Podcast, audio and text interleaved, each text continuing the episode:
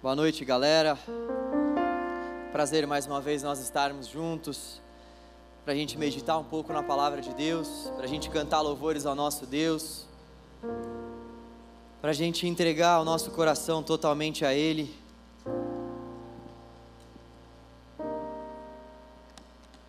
Para juntos nós clamarmos a Deus para que Ele avive a nossa vida Eu creio que o Senhor pode fazer isso através da palavra. Eu creio que o Senhor pode fazer isso através da pregação do Evangelho. Quando nós cantamos o Evangelho, quando nós ouvimos o Evangelho, o Espírito Santo de Deus atua no nosso coração, o Espírito age no nosso coração, o Espírito traz vida ao nosso coração. E por isso que a reunião é tão importante, por isso que a nossa comunidade, por isso que esse ajuntamento é tão importante para nós, porque aqui a gente pode cantar esses louvores ao Senhor e ouvir a palavra dele, e um vai ajudando o outro, e nós vamos caminhando, passando pelos desafios que esse mundo muitas vezes traz a nós. Nós vamos passando pelas adversidades dessa vida e vamos segurando na mão uns dos outros e segurando na mão acima de tudo do nosso Deus. E o nosso Deus vai nos conduzindo e nos guiando a toda a verdade. Esse é o papel do Espírito, ele vai nos guiando a toda a verdade. Ele vai nos consolando, Ele vai nos encorajando. Eu queria te encorajar para que você tivesse o seu coração bem aberto para ouvir o Evangelho. Talvez o texto que eu vou pregar aqui você já tenha ouvido ao longo da sua caminhada, talvez não. Mas fato é que Deus nos trouxe aqui, Deus permitiu com que nós nos reuníssemos aqui, para que nós tivéssemos ardor pela presença dEle, para que a gente desejasse a presença dEle para que ele fosse de fato desejado pelas nossas almas, pelos nossos corações. Eu queria te encorajar para que você pudesse ter esse tipo de disposição nessa noite, não somente nessa noite, mas ao longo da sua vida. Bom, como a minha esposa maravilhosa disse, que mulher, hein, gente? Deus me deu aqui, viu, no canal Jovem. Se você ainda está solteiro, tem uma saída para você, existe uma solução. Como a Paula bem falou, nós vamos entrar em uma nova série a partir desse mês de dezembro. Essa série se chama Advento. Advento é um termo que vem do latim adventus, que quer dizer chegada, quer dizer vinda. E é um termo que os cristãos usam para se referir à preparação, à chegada do Messias.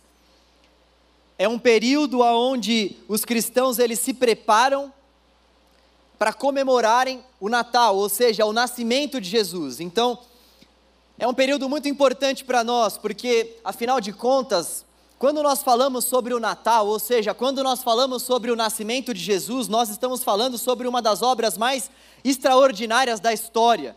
Nós estamos falando sobre o fato de que Deus viveu entre nós, Deus se fez homem, Deus viveu no nosso meio, para nos trazer vida, para nos trazer vida abundante, para nos trazer a revelação de fato do Pai acerca do Filho. O Filho viveu no nosso meio para que nós pudéssemos ter acesso ao Pai. O Filho viveu no nosso meio para que nós pudéssemos ter acesso à vontade do Pai. Então, esse tempo do Natal é um tempo precioso para nós. E nós não podemos comemorar, celebrar o Natal de qualquer forma. Por isso que os cristãos em grande parte, estabeleceram esse período que nós chamamos de advento, que é um período realmente para o nosso coração e sendo preparado pelo Espírito Santo de Deus para que a gente possa comemorar o Natal não de qualquer forma, mas é um período mesmo de preparação, é um período mesmo onde nós nos preparamos para esse grande dia que foi a vinda do nosso Senhor. Nós vamos comemorar esse grande dia e é um tempo de espera. Nós vamos esperando para essa comemoração. Nós vamos preparando o nosso coração para que o nosso coração exulte em alegria pelo fato de Cristo ter vindo ao nosso encontro. A luz veio a nós. Nós andávamos em trevas, diz a palavra de Deus, mas raiou a luz. A luz raiou e o nosso Deus veio nos buscar. Então, o advento ele é ele é essa preparação esse período preparatório, esse período de espera, para que nós possamos celebrar a vinda do Messias. E eu gostaria de refletir hoje com vocês, em cima de dois textos principais. tendo essa pergunta em vista: que tipo de Messias nós estamos esperando? Se nós estamos nesse período de advento, ou seja, esse período de espera pelo Messias, esse período de espera para a, a celebração do Messias, uma pergunta, ela é bastante importante para que a gente faça para nós mesmos. Que tipo de Messias nós estamos esperando? Que tipo de Salvador nós estamos esperando? Que tipo de Cristo nós estamos esperando? Em primeiro lugar, você não precisa abrir aí, mas eu quero fazer menção ao texto de Lucas, capítulo 24, a partir do versículo 13. Esse, esse, esse texto de Lucas, capítulo 24, a partir do versículo 13, vai narrar a história de dois discípulos que estavam caminhando rumo a, uma, a um povoado chamado Emaús. E já nesse capítulo 23 do, do Evangelho de Lucas, ou melhor, capítulo 24, Jesus ele já havia sido crucificado e os seus discípulos até então ainda não havia ainda não haviam tido o encontro com o Cristo ressurreto. E esses dois discípulos, eles estavam andando nessa estrada de Emaús e muitos vão dizer que eles já estavam andando simplesmente pensando em largar tudo. Eles que antes eram seguidores de Jesus, pelo fato de terem visto a crucificação de Cristo, e não terem visto ainda o Cristo ressurreto, eles estavam extremamente desanimados, eles estavam pensando em largar tudo, estavam indo rumo a esse povoado de Emaús, sem esperança alguma. E Jesus se coloca no meio deles e eles não percebem que aquela pessoa que está no meio deles é Jesus. E Jesus pergunta a eles: escuta, o que, que aconteceu? Jesus com certeza estava percebendo que eles estavam tristes, e então se coloca no meio deles e faz essa pergunta: O que, que aconteceu? Por que, que vocês estão assim? Por que vocês estão dessa forma? E aqueles discípulos então viram para Jesus e falam o seguinte: Você é o único aqui em Jerusalém que não sabe do que aconteceu? Mataram aquele que nós achamos que ia trazer a redenção a Israel. E essa fala, ela revela a nós que de fato aqueles discípulos não haviam entendido nada da caminhada de pouco mais de três anos que eles tiveram com o Senhor. Jesus fez questão de dizer aos seus discípulos, em várias circunstâncias, que ele não era esse tipo de Messias que haveria de trazer redenção a Israel, ou seja, essa libertação política em relação ao governo romano. Os discípulos então rumo a esse caminho de Emaús, a esse povoado de Emaús, estavam, em outras palavras, atestando, afirmando a Jesus que eles não haviam entendido que tipo de Messias ele veio para ser. Jesus não veio para trazer algum tipo de libertação para a nação de Israel, e a nação de Israel estava esperando há muitos anos por essa libertação política. Se nós pegarmos o Antigo Testamento, nós vamos nos deparar com o fato de que a nação de Israel gozou de um período, principalmente no reinado dos três principais reis, Saul, Davi e Salomão. A nação gozou de um período aonde o povo de Deus, o povo de Israel, ele subjugava as outras nações. O povo de Israel saía vitorioso em grande parte das batalhas em relação às outras nações nós vemos que de fato o povo não vivia numa escravidão. O povo, na verdade, tinha o poder. Nós vemos que Deus ele abençoava o povo de tal maneira que Deus dava vitórias inúmeras para o povo. Só que nós vemos também ao longo das escrituras que o povo foi se rebelando contra Deus. Deus então enviou a nação para o cativeiro. Reino do Norte e Reino do Sul, ambos foram para cativeiros diferentes, e nós vemos que desde então o povo não gozou mais de liberdade. Nós vemos que desde então o povo não gozou mais de nenhum tipo de libertação política, que a nação sempre ficava sendo subjugada por uma outra nação. Então, esses discípulos aqui, eles estavam esperando esse tipo de Messias, esse Messias que haveria de chegar e de chegar diante de Pôncio Pilatos e de colocar os dois pés no peito dele e falar: sai daí, quem vai governar sou eu. Sai daí, Roma. Quem vai governar agora sou eu, Jesus Cristo, o próprio Deus encarnado. Era esse tipo de Messias que eles estavam querendo. Mas Jesus mostrou a eles que o entendimento deles sobre, sobre Ele próprio, sobre o Cristo, estava sendo construído diante de perspectivas totalmente equivocadas. E como isso é sério e importante para os nossos dias. Que tipo de Messias nós esperamos que Jesus seja? Essa pergunta precisa de fato ocupar a nossa mente e o nosso coração, sobretudo nesse tempo de advento, nesse tempo de preparação para o Natal. Que tipo de Messias nós vamos celebrar no dia 25 de dezembro? Que tipo de Jesus nós vamos de fato exaltar no dia 25 de dezembro? Quem é essa figura que nós estamos construindo em nossa mente, que nós vamos adorar? E essa pergunta ela é extremamente importante para nós, porque ao longo da nossa vida, nós vamos sendo tentados, inclinados e estimulados a construirmos para nós Messias, a construirmos para nós deuses, a construirmos para nós salvadores, a construirmos para nós versões diferentes de Jesus. A gente muitas vezes vai para o Evangelho, a gente vai para o texto com as nossas lentes, com os nossos óculos, e nós já nos relacionamos com o texto, com essas lentes, e essas lentes, em muitas vezes, elas estão totalmente corrompidas por aquilo que nós vivemos, por aquilo que nós cremos, por aquilo que nós já passamos. Então, se eu não aprender a tirar essas lentes, ou ao menos tentar enxergar o texto sem essas lentes, colocar essas lentes de lado no momento em que eu estou extraindo a verdade do texto, se eu não entender isso, eu de fato vou ser um cara extremamente partidário, eu vou ser uma pessoa que vai em todo o tempo se inclinar para fazer com que a Bíblia diga o que eu quero que ela diga, para fazer com que Jesus seja o Messias que eu espero que ele seja. E era isso que esses caras estavam fazendo. Eles haviam construído para si um tipo de Messias e revelaram nesse texto de Lucas 24 a partir do versículo 13, que eles estavam construindo um tipo de Messias totalmente desconfigurado, totalmente falso.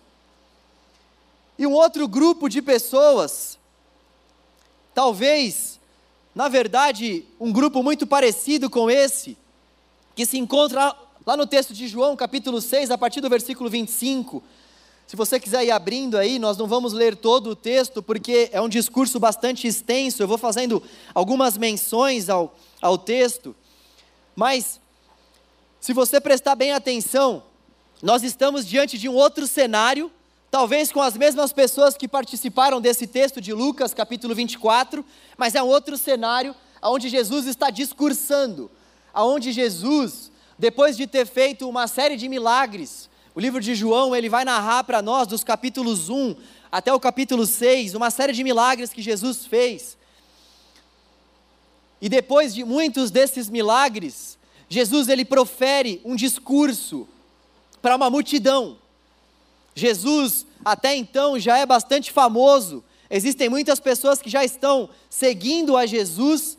Em dado momento de sua caminhada, ele então vira para essa multidão e faz um discurso lá em lá em João capítulo 6. E nós vemos que, ao longo desse discurso, Jesus vai falando algumas palavras duras para os seus discípulos, para aquela multidão. Havia uma multidão, e nós vemos que dentre essa multidão haviam alguns discípulos. E o final do texto vai nos falar que até mesmo os discípulos de Jesus acharam o discurso dele duro demais. E é interessante porque eles acharam o discurso de Jesus duro demais, justamente porque eles estavam também, como essa galera, ou melhor, como esses dois do texto de Lucas 24, eles também estavam construindo para si um falso Messias. Eles também estavam construindo para si um Jesus que não era de fato o Jesus verdadeiro. Eles estavam construindo um Cristo para que eles seguissem, para que eles adorassem e para que eles se relacionassem. Dois grupos, dois cenários diferentes e duas situações aonde tanto esse grupo que estava diante de Lucas capítulo 24 havia crido em um Messias diferente, quanto em João capítulo 6, quando esse outro grupo, quando nesse outro cenário nós vemos também que essas pessoas, elas estavam construindo um tipo de Messias que Jesus não veio para ser. E a pergunta que eu gostaria de propor uma resposta à luz do texto para nossa reflexão nessa noite é a seguinte: por que esses discípulos acharam o discurso de Jesus duro demais? Ou também nós poderíamos colocar da seguinte forma: por que esses discípulos se frustraram com o Messias que eles estavam esperando? Qual foi será a razão para que eles se frustrassem diante da revelação messiânica que Jesus revelou a eles? Por que, que eles se frustraram? Eles criam em um tipo de Messias e eles passaram por uma frustração após esse discurso de Jesus. Eu gostaria de propor para você três respostas do porquê eles se frustraram. Em primeiro lugar, versículo 26 e 27 dizem a nós que eles se frustraram porque o interesse deles nessa busca por Jesus era um interesse egocêntrico. A verdade é que vocês estão me procurando não porque viram os sinais miraculosos, mas porque comeram os pães e ficaram satisfeitos. Não trabalhem pela comida que se estraga, mas pela comida que permanece para a vida eterna, a qual o Filho do Homem lhes dará. Deus, o Pai, nele colocou o seu selo de aprovação. Aqueles discípulos estavam seguindo a Jesus não porque eles queriam ouvir os ensinamentos de Jesus. Eles não estavam seguindo a Jesus porque eles consideravam Jesus um grande mestre e queriam aprender mais sobre aquilo que Jesus poderia ensinar a eles. Eles estavam querendo mesmo, eles estavam atrás mesmo daquilo que Jesus poderia dar a eles. Daquilo que Jesus poderia dar a eles no sentido justamente de fazer milagres, dar a eles no sentido de sinais, dar a eles no sentido de prodígios, de maravilhas. Aqueles discípulos, eles não estavam interessados em um salvador de pecados, mas em um operador de milagres. Eles estavam realmente com a motivação totalmente equivocada, eles estavam pensando no seu próprio benefício, eles estavam seguindo a Jesus, mas lá no fundo eles não estavam querendo realmente a ter a sua mente e o seu coração aquilo que Jesus poderia dar a eles como ensinamento, como palavra de vida. Eles estavam muito mais preocupados no que eles haveriam de comer, de beber, de vestir, naquilo que Jesus poderia dar a eles no sentido físico, material. Eles não estavam preocupados em ter um relacionamento com o Pai, eles estavam preocupados justamente em ter próximo a eles alguém que poderia fazer muitas coisas por eles, principalmente sinais, milagres, prodígios e maravilhas nós vemos que a motivação do coração daqueles discípulos estava totalmente distorcida. E esse é um desafio tremendo para nós. Buscarmos ao nosso Deus, mas não com uma motivação distorcida.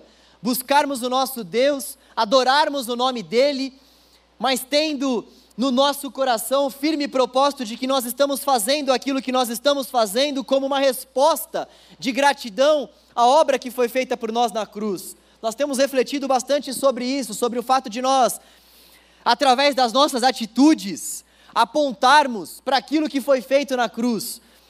Ou seja, a motivação pela qual nós fazemos o que fazemos, a motivação pela qual nós participamos de ministérios, a motivação pela qual a gente vem para a igreja, a motivação pela qual a gente se relaciona uns com os outros, é justamente para que a nossa vida, para que isso que a gente faz, seja de alguma forma uma resposta de gratidão àquilo que Jesus fez.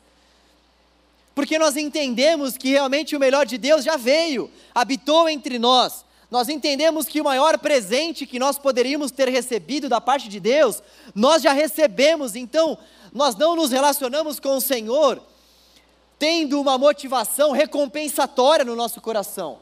A gente não se relaciona com Deus, a gente não vem para cá esperando de fato que Deus faça mais alguma coisa no sentido material ou em qualquer outro sentido que seja. Deus pode fazer? Pode.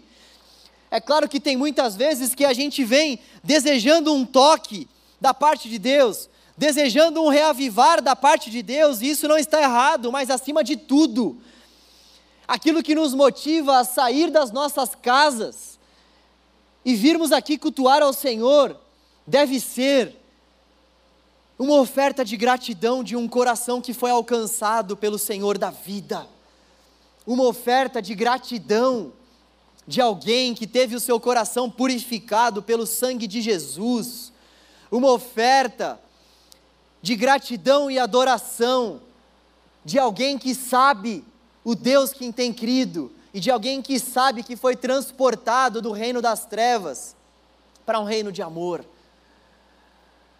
Qual a sua motivação ao vir para cá? O que te move a vir para a igreja?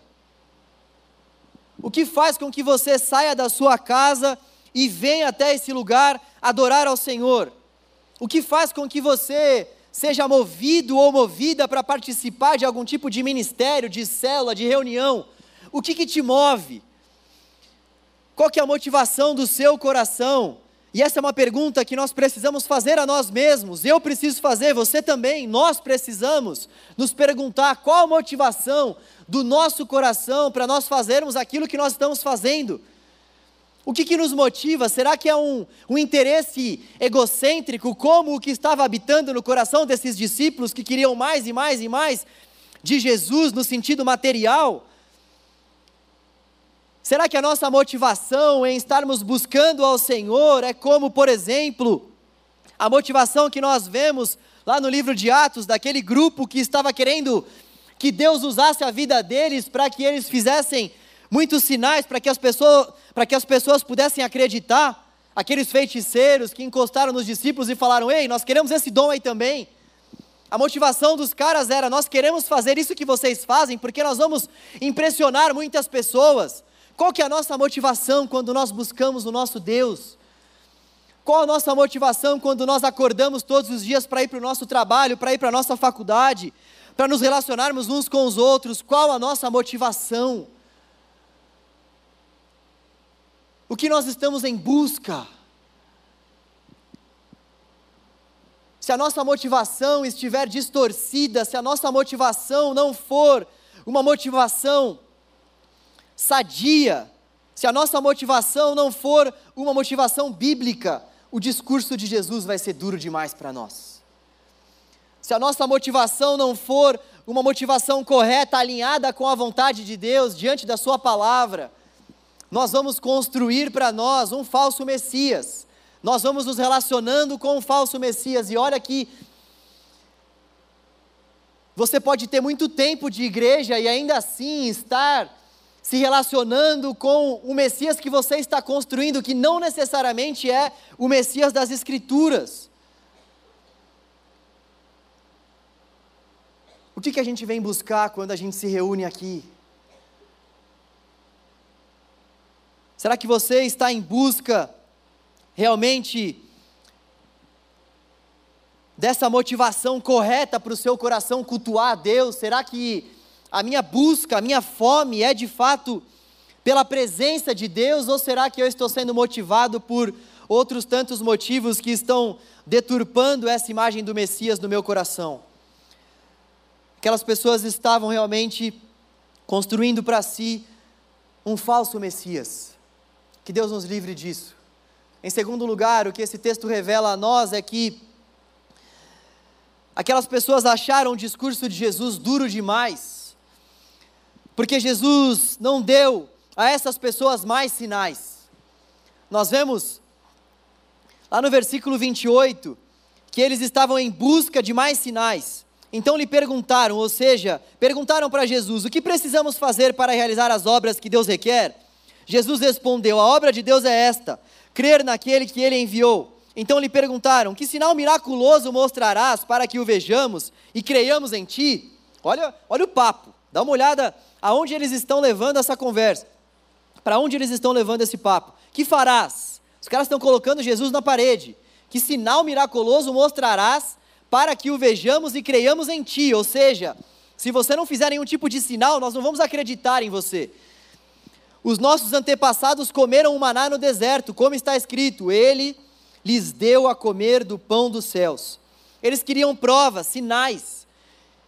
E como eu disse no começo, quando a gente dá uma folhada no Evangelho de João, nos seis primeiros capítulos, depois também tem muitos sinais, mas quando a gente dá uma olhada, sobretudo nos seis primeiros capítulos, nós vemos que Jesus já havia transformado água em vinho, nós vemos que Jesus já havia curado o filho de um centurião, Nós vemos que Jesus já havia curado um paralítico em Betesda, que estava paralisado há 38 anos. Nós vemos que Jesus já havia multiplicado pães e peixes. Nós vemos que Jesus já havia andado sobre as águas. Nós vemos que Jesus já havia de fato alimentado uma multidão. Olha quantos milagres que Jesus já havia feito. E esses caras estavam pedindo ainda mais sinais para que eles acreditassem em Jesus.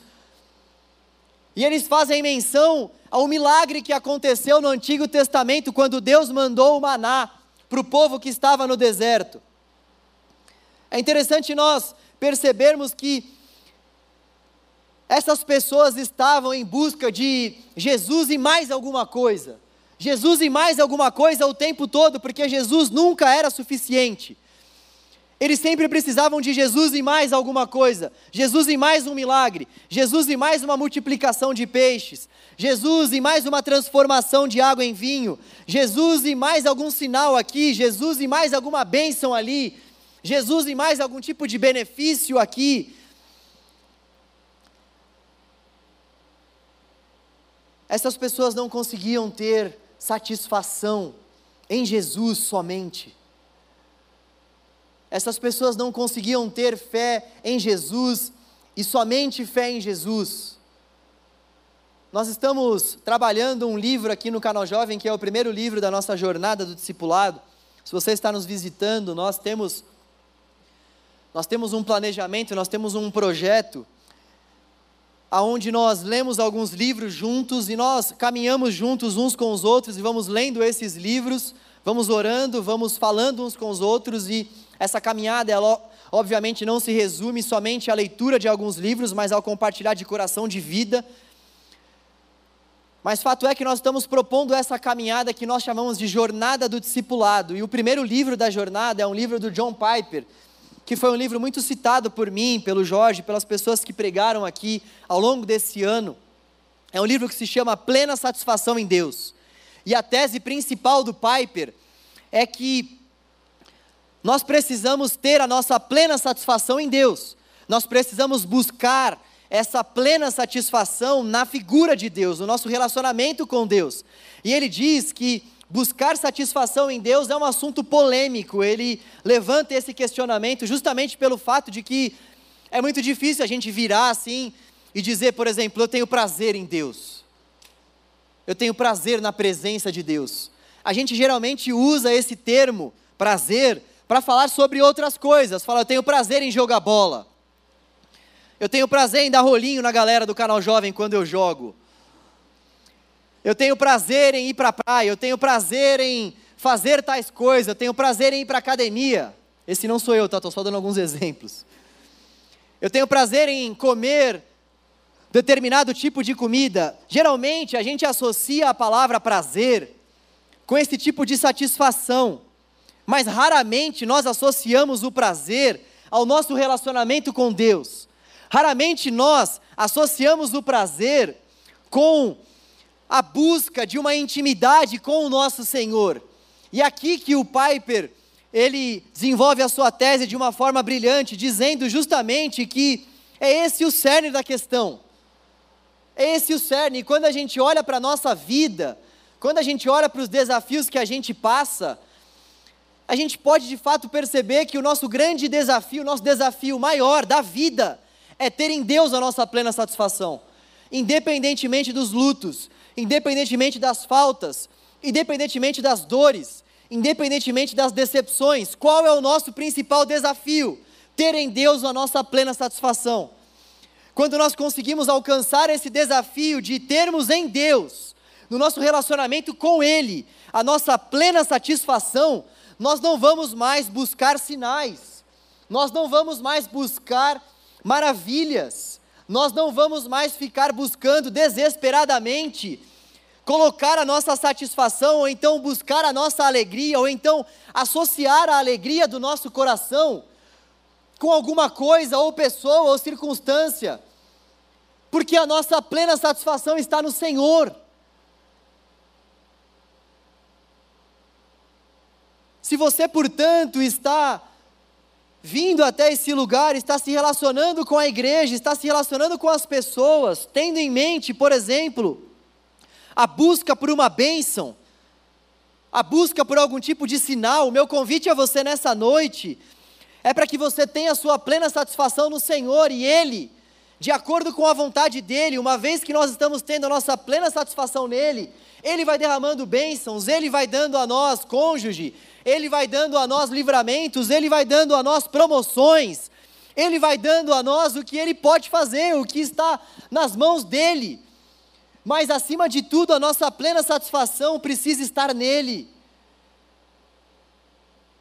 Sabe, eu vejo muitos jovens que vêm até a igreja, que começam a se relacionar com Jesus e tem algum tipo de benefício em mente a ser recebido. Não sei se você já conversou com pessoas assim, que você começa a trocar uma ideia e você sabe, dá para perceber claramente através da fala da pessoa que a pessoa está desejando se relacionar com a igreja e com o ministério para conseguir algum tipo de bênção.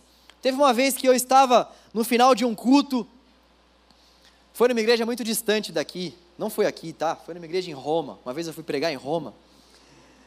E aí me abordaram lá no final do culto, lá em Roma, e aí o cara me disse assim: Pô, pastor, tô querendo ir para o canal jovem, hein? Falei, é mesmo, irmão? Pô, que legal. Eu já vi que ele tinha uma certa idade, né? Já tinha alguns cabelos brancos. Não só por isso, tá? Que eu sei que tem jovens que têm cabelo branco, tá? Não é um preconceito. Mas Grecin 5 tá aí para ajudar a sua vida. Mas fato é que não era um jovem com cabelo branco. Eu sei que pode parecer paradoxal, mas é verdadeiro. Existem jovens de cabelo branco. Um pouco, mas esse cara tinha bastante. E eu sabia que ele era uma pessoa já mais velha. E o cara encostou em mim assim no final do culto, lá em Roma. E ele encostou em mim assim: Poxa, estou querendo ir para o canal jovem, pastor. Eu estou solteiro. Falei, ah, mano, filha da mãe, velho. Eu estou querendo ir para o canal jovem, pastor, vírgula. Eu estou solteiro. Imagina eu olhando para aquilo, né? E aí eu falei, poxa, irmão, é... então, é... no canal jovem. Eu fiz esse é mesmo, que eu falei, mano, que eu vou falar para esse cara, né? O que, que o cara tá. E ainda mais depois de uma pregação, né? Então, assim, é... enfim. Deus pode fazer, mas você não pode endurecer seu coração. Você viu? O irmão endureceu o coração lá em Roma viajou tão longe para endurecer o coração. E aí, eu comecei a conversar com ele e comecei, lógico, aquela conversa de fim de culto, né? É sempre aquela, aquele tipo de conversa, irmão, que Deus abençoe a sua vida. Ah, então tá bom, parece lá que Deus abençoe a sua vida, tal, boa semana e tudo mais, mas aí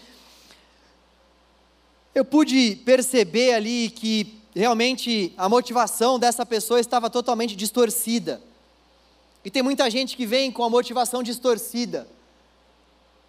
Tem gente que vem às vezes porque estava namorando, estava tendo um namoro que não estava sendo baseado pelos princípios da palavra, e aí a namorada ou o namorado começa a vir para a igreja. Eu também já acompanhei um caso assim. A namorada começou a vir para a igreja porque desejou ter um relacionamento mais próximo com o Senhor. E aí passou um mês, quem apareceu na igreja? O bonitão, que nunca quis saber de igreja na vida. Claro que existem muitas pessoas que podem vir dessa forma e podem permanecer. Só que fato é que o que comumente acontece é que esse tipo de pessoa raramente acaba achando o discurso de Jesus atraente. Esse tipo de pessoa não quer negar a si mesmo tomar a sua cruz para então seguir a Jesus. Esse tipo de pessoa é, muitas vezes, como essa multidão que acha o discurso de Jesus duro demais, porque está com o seu coração totalmente deturpado, está com a motivação do seu coração totalmente deturpada, destruída. Essas pessoas estão em busca de Jesus e de mais alguma coisa, Jesus e mais um casamento, Jesus e mais a minha namorada de volta, Jesus e mais um namorado novo, Jesus e mais um emprego, Jesus e mais uma aprovação na faculdade, Jesus e mais, Jesus e mais, Jesus e mais. Quando realmente a nossa plena satisfação precisa ser, e me entendam, somente o Senhor, porque na verdade o Senhor é tudo. Para mim, o viver é Cristo e o morrer é lucro, então para mim, Cristo de fato é tudo. Para mim, Cristo é tudo que eu preciso, eu não preciso de nada além de Cristo. Para mim, Cristo é tudo que eu preciso, eu não preciso de Cristo e mais alguma coisa. Cristo e mais um sinalzinho aqui, Cristo e mais uma cura ali, Cristo e mais alguma coisinha aqui. Se Ele quiser me dar essa coisinha, glória a Deus por isso. Mas se Ele não quiser dar, glória a Deus da mesma forma. Eu não me relaciono com Ele por conta daquilo que Ele pode me oferecer, por conta daquilo que Ele pode me dar. Ele é Deus. Que relacionamento é esse que muitas vezes é baseado naquilo que a pessoa pode te dar?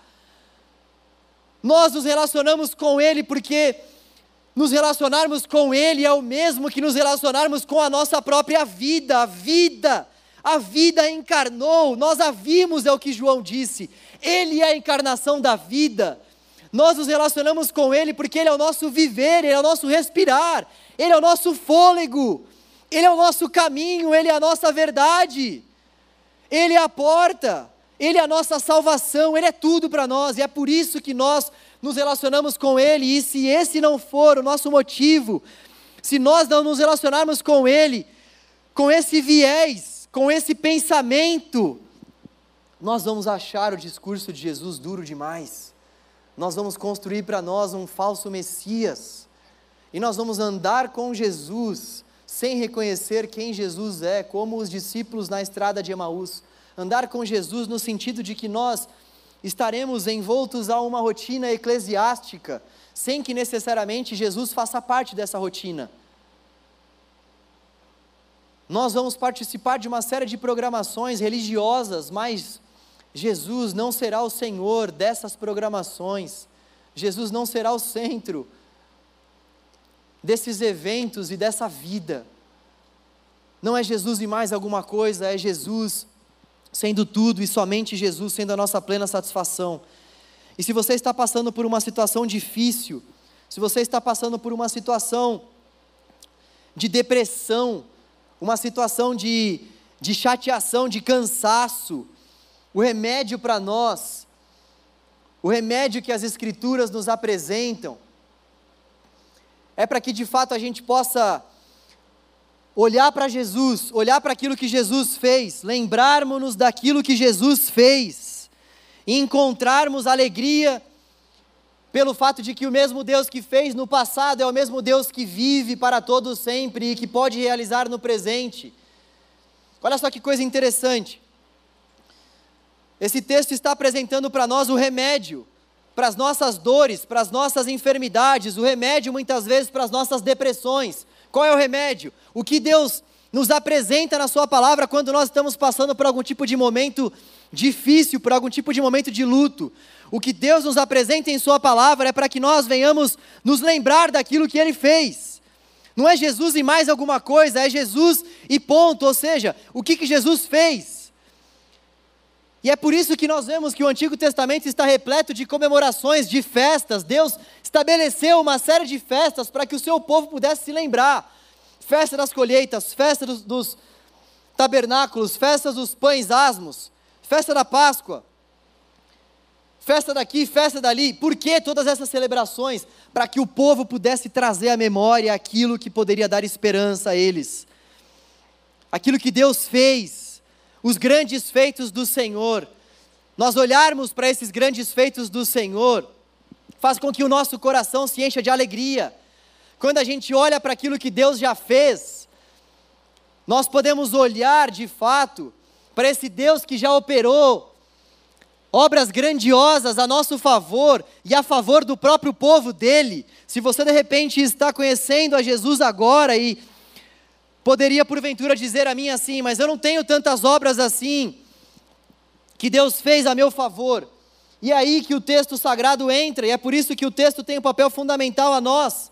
Nós nos lembramos dessas grandes obras não somente quando nós olhamos para a nossa vida, nós nos lembramos do que Deus já fez, não somente quando a gente olha para o nosso passado, isso também, mas acima de tudo quando a gente olha para o texto. Quando nós olhamos para as Sagradas Escrituras, nós contemplamos aquilo que o Senhor já fez. Isso anima o nosso coração, isso traz vida ao nosso coração, porque quando a gente olha para aquilo que Ele já fez, nós vemos de fato que Ele é o Deus poderoso sobre os céus e sobre a terra. Nós vemos que Ele é o Deus que controla os céus e a terra, inclusive as nossas vidas. quando nós olhamos para aquilo que Ele já fez, nós encontramos forças para continuar, porque a gente sabe que a gente está diante do Autor da vida. Quando nós olhamos para as obras maravilhosas que Ele já realizou, nós podemos encher o nosso coração de confiança pelo fato de que Ele permanece sendo o mesmo, ontem, hoje e será assim eternamente. Então o que nós precisamos é de Jesus e de mais nada, de Jesus e da Sua palavra. Esse Jesus que se manifesta através da palavra, esse Jesus que se manifesta ao longo desses grandes feitos. Essa é a esperança que toma conta do nosso coração nos momentos de luto, nos momentos de crise, de dor. Se você estiver passando por algum momento de crise, meu irmão ou minha irmã, lembre-se daquilo que Deus já fez, ou pela sua vida, ou através dos séculos. Lembre-se daquilo que Deus já fez. Lembre-se do poder manifesto através desses atos. Lembre-se do controle manifesto através desses atos. E enche o seu coração de alegria Enche o seu coração de gratidão na medida que você vai lendo, se aproximando do texto, na medida que você vai tendo esse contato com esse Deus que é poderoso em obras, em feitos. E permita com que o Espírito Santo de Deus vá trazendo cura, liberdade, com que o Espírito vá trazendo leveza para o seu coração. Esse é o remédio do Evangelho para nós. Jesus, Jesus e Jesus, e uma plena satisfação nele. Em terceiro lugar, os discípulos estavam achando aquele discurso duro demais porque Jesus ele desconstruiu aquilo que eles acreditavam. Jesus desconstruiu aquilo que eles acreditavam. Leia comigo dos versículos 30, 32 a 35. Olha só que parte crucial para o nosso entendimento.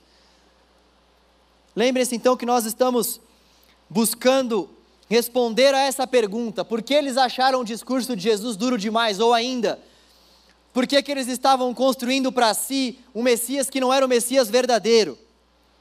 Versículo 32: Declarou-lhes Jesus: Digo-lhes a verdade, não foi Moisés quem lhes deu o pão do céu, mas é meu Pai quem lhes dá o verdadeiro pão do céu. Pois o pão de Deus é aquele que desceu do céu e dá vida ao mundo. Disseram eles: Senhor, dá-nos sempre desse pão. Então Jesus declarou: Eu sou o pão da vida. Aquele que vem a mim nunca terá fome, aquele que crê em mim nunca terá sede. Jesus desconstruiu aquilo que eles tinham como tradição, como raiz. Jesus desconstruiu tanto a questão do maná quanto Moisés. Jesus mexeu em duas coisas extremamente sagradas para qualquer judeu.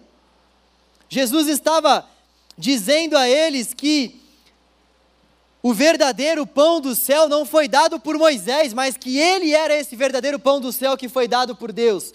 E ele também estava dizendo que o maná não era não era esse pão que havia descido.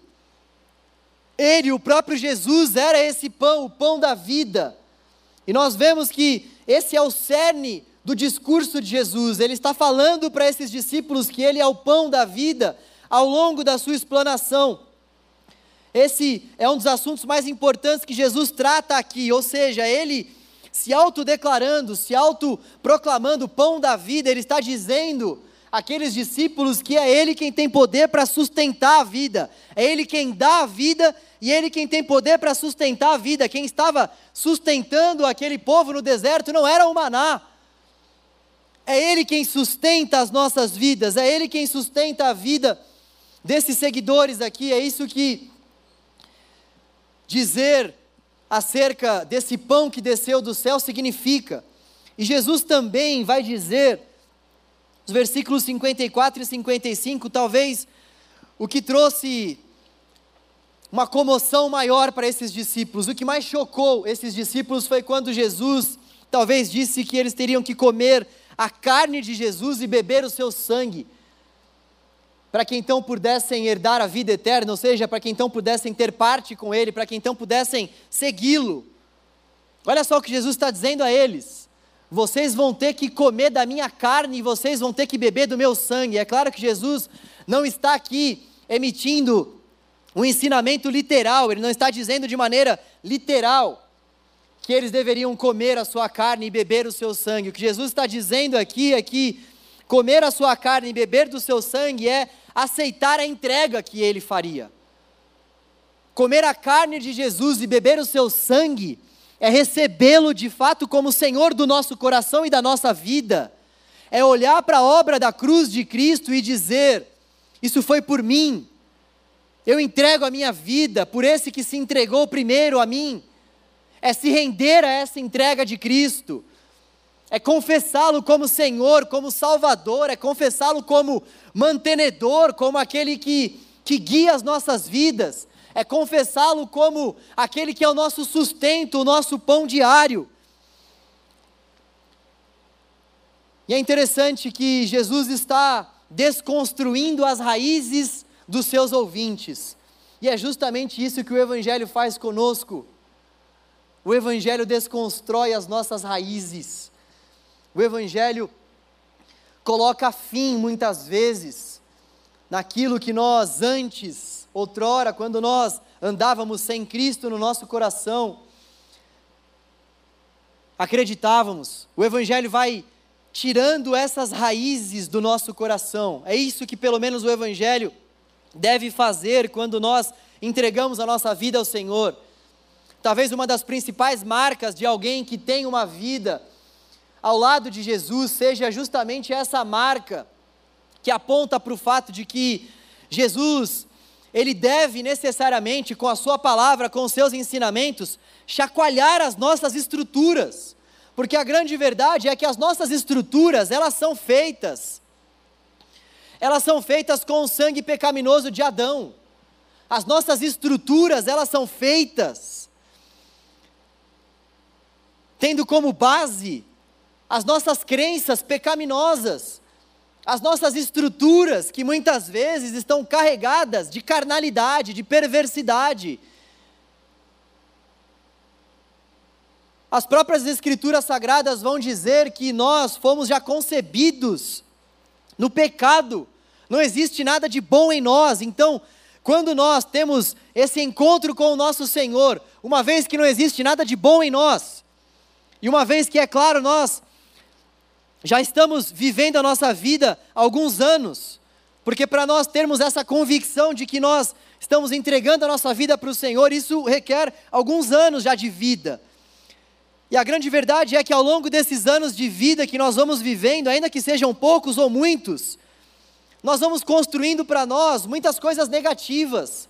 A gente vai crendo em muitos outros deuses, a gente vai acreditando em muitas falsas crenças. E chega então esse esse momento onde Jesus ele profere o seu discurso a nós, aonde o Espírito Santo de Deus fala ao nosso espírito que nós somos filhos e nós então nos vemos diante dessa decisão, diante dessa entrega.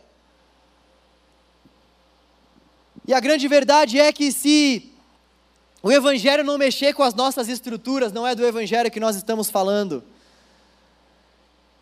Se o Evangelho não mexer com as nossas estruturas, com as nossas raízes, não é da palavra de Deus que nós estamos falando, da palavra que, que penetra e que é mais, de fato, cortante do que uma espada, da palavra que vem e que divide, que separa juntas e medulas. O que isso quer dizer? Que a palavra de Deus, quando entra no nosso coração, é uma espada que revela quem nós somos, que revela a nossa natureza pecaminosa, que revela que revela toda a perversidade que há no nosso coração. A palavra de Deus, quando vem, ela vem como uma espada, para de fato mudar o que precisa ser mudado, e é claro que esse é um processo. Mas então, o que esse texto diz a nós, o que nós podemos aplicar aqui para o nosso dia a dia, é que se você ouviu o Evangelho, mas ainda não consegue perdoar o seu pai, se você ouviu o Evangelho, mas ainda não consegue perdoar sua mãe, se você ainda não consegue ir até o seu irmão e dizer a ele: Eu te amo, o Evangelho não mexeu com as suas raízes ainda. Se você ainda não consegue orar pela pessoa que está trabalhando ao seu lado, está te perseguindo, se você não consegue proferir uma palavra de bênção para uma pessoa que vive aqui do teu lado, mas trata essa pessoa como uma inimiga, O Evangelho não está mexendo nas suas raízes. Se você ainda fica trazendo para si pecados de estimação que para você são intocáveis, você coloca esses pecados e eu coloco também numa gaveta, e nem Jesus mexe lá, pelo menos é o que a gente acha. Se você está guardando esses pecados de estimação, se você está se relacionando com Deus, mas não consegue largar esses pecados de estimação, o Evangelho não está mexendo com as nossas raízes. Se a gente não consegue ver beleza no culto público, se a gente não consegue enxergar beleza do Espírito agindo na comunidade, se a gente não consegue interceder pela nossa comunidade, o Evangelho não está mexendo com as nossas raízes. Se a gente não consegue parar de fazer negócio ilegal, se a gente não consegue parar de mentir, se a gente não consegue parar de roubar, se a gente não consegue parar de ter ira, se você, homem, casado, ou se você namora, não consegue parar de agredir a sua namorada ou a sua esposa, seja lá com atos ou palavras, o Evangelho não criou raízes no seu coração, o Evangelho não balançou as suas estruturas, não balançou. E se você, mulher, também bate no seu marido, não balançou não balançou. Deus está falando aqui nessa noite, hein? Não balançou. Aqueles discípulos não queriam que Jesus desconstruísse as suas crenças, eles não queriam que Jesus trouxesse um novo entendimento sobre o maná e sobre Moisés, eles queriam ficar com as crenças que eles já tinham. Galera, que perigo, que perigo. Perigo de nós nos relacionarmos com Deus, perigo da gente ouvir a palavra, perigo da gente ouvir o Evangelho, mas ainda assim nós não desejarmos desconstruir essas nossas raízes. E olha que nós temos muitas. E olha que nós temos muitas.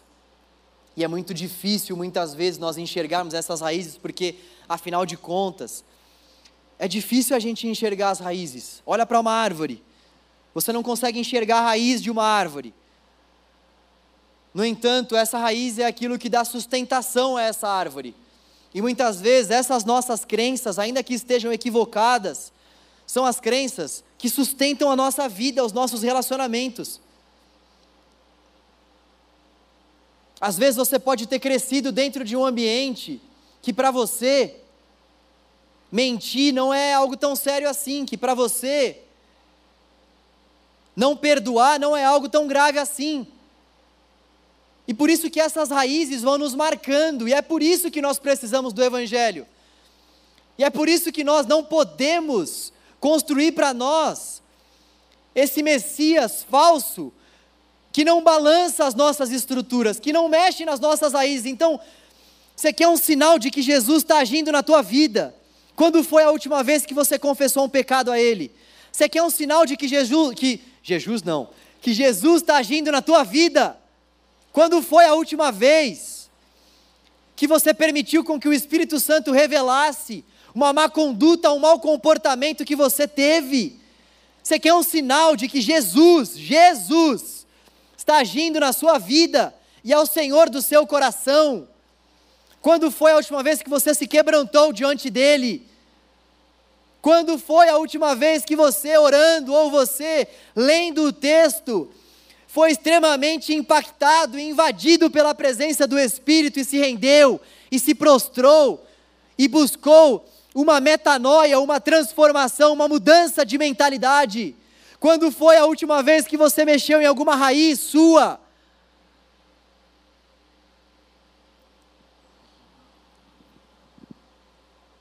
Na parte final do texto, no versículo 66, nós vemos o seguinte: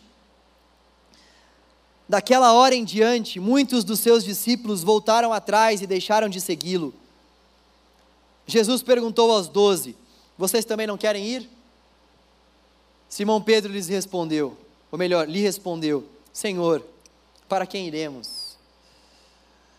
Tu tens as palavras de vida eterna. Nós cremos e sabemos que és o Santo de Deus. Para onde iremos, Senhor?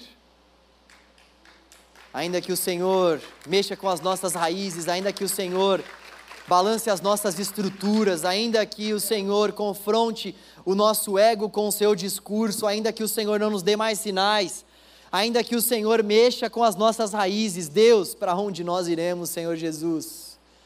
Somente o Senhor tem palavras de vida, de cura. Somente o Senhor tem palavras de paz, de conforto, de alívio para o nosso coração. Para onde nós iremos? Muitos deixaram de seguir a Jesus porque acharam aquele discurso duro demais. Muitos deixaram de seguir a Jesus porque estavam construindo um falso Messias para si. A minha oração por mim e por nós é para que, ao longo desse período de advento, o Senhor possa chacoalhar o nosso ego, chacoalhar as nossas estruturas, as nossas raízes, para que o Senhor possa desconstruir se porventura nós, no nosso coração, estamos construindo esse Messias que é falso, e para que o Senhor, com a ajuda do Espírito, venha revelar a nós quem de fato é o Messias, quem Jesus é. Essa é uma obra do Espírito, não é uma obra que pode ser realizada por conta dos nossos anos de ministério, não é uma obra que pode ser revelada a nós através de algum tipo de entendimento humano, não é o próprio Espírito que revela ao nosso espírito quem Jesus é. E é disso que nós estamos falando, é isso que nós estamos em busca nesse período de preparação. Deus, me revela quem Jesus é. Me revela de fato quem é o Messias, Deus. Revela a mim, Senhor, se eu estou construindo em algum ponto, em alguma medida, um falso Messias para crer. Deus, nessa comemoração de Natal, eu quero adorar o verdadeiro Messias. Deus, nessa comemoração natalina, eu quero entregar a minha vida mais uma vez para aquele que é o Deus verdadeiro, não uma ilusão que eu estou construindo ao longo da minha leitura cheia de lentes. Não o Messias que eu estou construindo debaixo do meu ego. Não o Messias que eu estou construindo debaixo da minha motivação distorcida mas o verdadeiro Messias, o verdadeiro e único. Que Deus nos ajude, que Deus se revele a nós, que Deus revele a nós as nossas raízes pecaminosas, que Deus ao longo da sua semana, ao longo da minha, que Deus possa falar conosco. Vamos buscar ao Senhor, galera. Vamos buscar a face do Senhor. Vamos nos colocar diante da palavra santa de Deus clamarmos a Ele, termos nele a nossa plena satisfação e buscarmos de fato essa revelação acerca de quem Ele é. Isso vai ser determinante para a nossa vida, para o nosso relacionamento com Ele, porque às vezes a gente pode estar se relacionando com uma pessoa que a gente nem conhece. No dia 25 nós vamos celebrar o Natal e talvez nós estejamos celebrando alguém que nós não conhecemos. Por isso nós precisamos preparar o nosso coração e a nossa mente, examinar a nossa mente à luz das Escrituras e pedir para que Deus sonde o nosso coração e veja se há em nós algum caminho mal e nos conduza pelos seus caminhos retos e justos. Vamos orar. Senhor, obrigado, Pai, pela Sua palavra, obrigado por esse tempo. Te dou graça, Senhor, por tudo. O Senhor é bom. Senhor é bom, Deus, obrigado. Com que a Sua palavra possa ferir o nosso coração ao longo dessa semana, com que a Sua palavra possa ser para nós o nosso norte, o nosso centro. Oh Deus, nós não queremos construir uma falsa personagem no nosso coração, Deus. Nós não queremos construir um falso Messias no nosso coração. Revela-te a nós, Deus Revele a nós quem o Senhor é. Revele a nós que tipo de Messias o Senhor é. Revele a nós, Deus. Livra-nos do nosso ego. Livra-nos, ó Deus, de buscarmos Jesus e mais alguma coisa. Livra-nos, ó Deus, das motivações distorcidas. Livra-nos, ó Deus, desse medo, desse receio de mexer nas nossas estruturas, de mexermos nas nossas raízes. Livra-nos, Deus. Mexa, Senhor. Chacoalha. Muda as nossas estruturas. Muda as nossas crenças erradas, distorcidas. Muda, Senhor. Traga renovo, Deus. traga mudança. Oh Deus, faça isso, Senhor, para honra e glória do Teu nome, Deus. Em nome de Jesus, amém. Amém. Semana que vem nós vamos chamar os aniversariantes aqui. Eu gostaria de te lembrar que no próximo sábado nós teremos a nossa confra, a nossa festa de gratidão, a nossa confraternização ao Senhor. Nós vamos nos reunir de uma forma mais específica para agradecermos ao Senhor por tudo que Ele fez por nós ao longo do ano, por quem Ele representa a nós também. Queria te convidar para que você estivesse conosco. Traga aí um prato salgado ou doce, ou então uma bebida. Nós vamos nos reunir aqui embaixo. Bebida não, esquece a parte da bebida. O Espírito Santo falou comigo aqui, disse que bebida não vai precisar. Quem entrará, entrará as bebidas uh, serão os próprios líderes. Então você, por favor, traga um salgado ou um doce. Se você não tiver condições financeiras para isso, não deixe de vir por conta disso. Você será muito bem-vindo e muito, muito bem-vinda aqui, ainda que você não, não consiga trazer nada. Traga a sua presença. E venha também com o seu coração cheio de expectativas para aquilo que Deus vai fazer mais uma vez no meio do nosso ajuntamento, aqui no nosso culto, enquanto nós cantamos, louvamos, ouvimos a palavra e nos relacionamos como comunidade. Também quero te lembrar que nós não teremos culto no dia 24, tá? Dando um recado já aí para você uh, se planejar. Dia 24 vai ser um sábado e nós não vamos ter culto. Comemore com a sua família e o Natal. Nós vamos falar um pouco mais sobre isso também ao longo dos sábados, mas já queria deixar vocês avisados de que dia 24 não vai ter culto. Deus possa abençoar a sua vida, que Deus se revele a você e a mim ao longo dessa semana. Que Deus possa encher o seu coração com a palavra e chacoalhar as suas raízes. Em nome de Jesus. Valeu, valeu.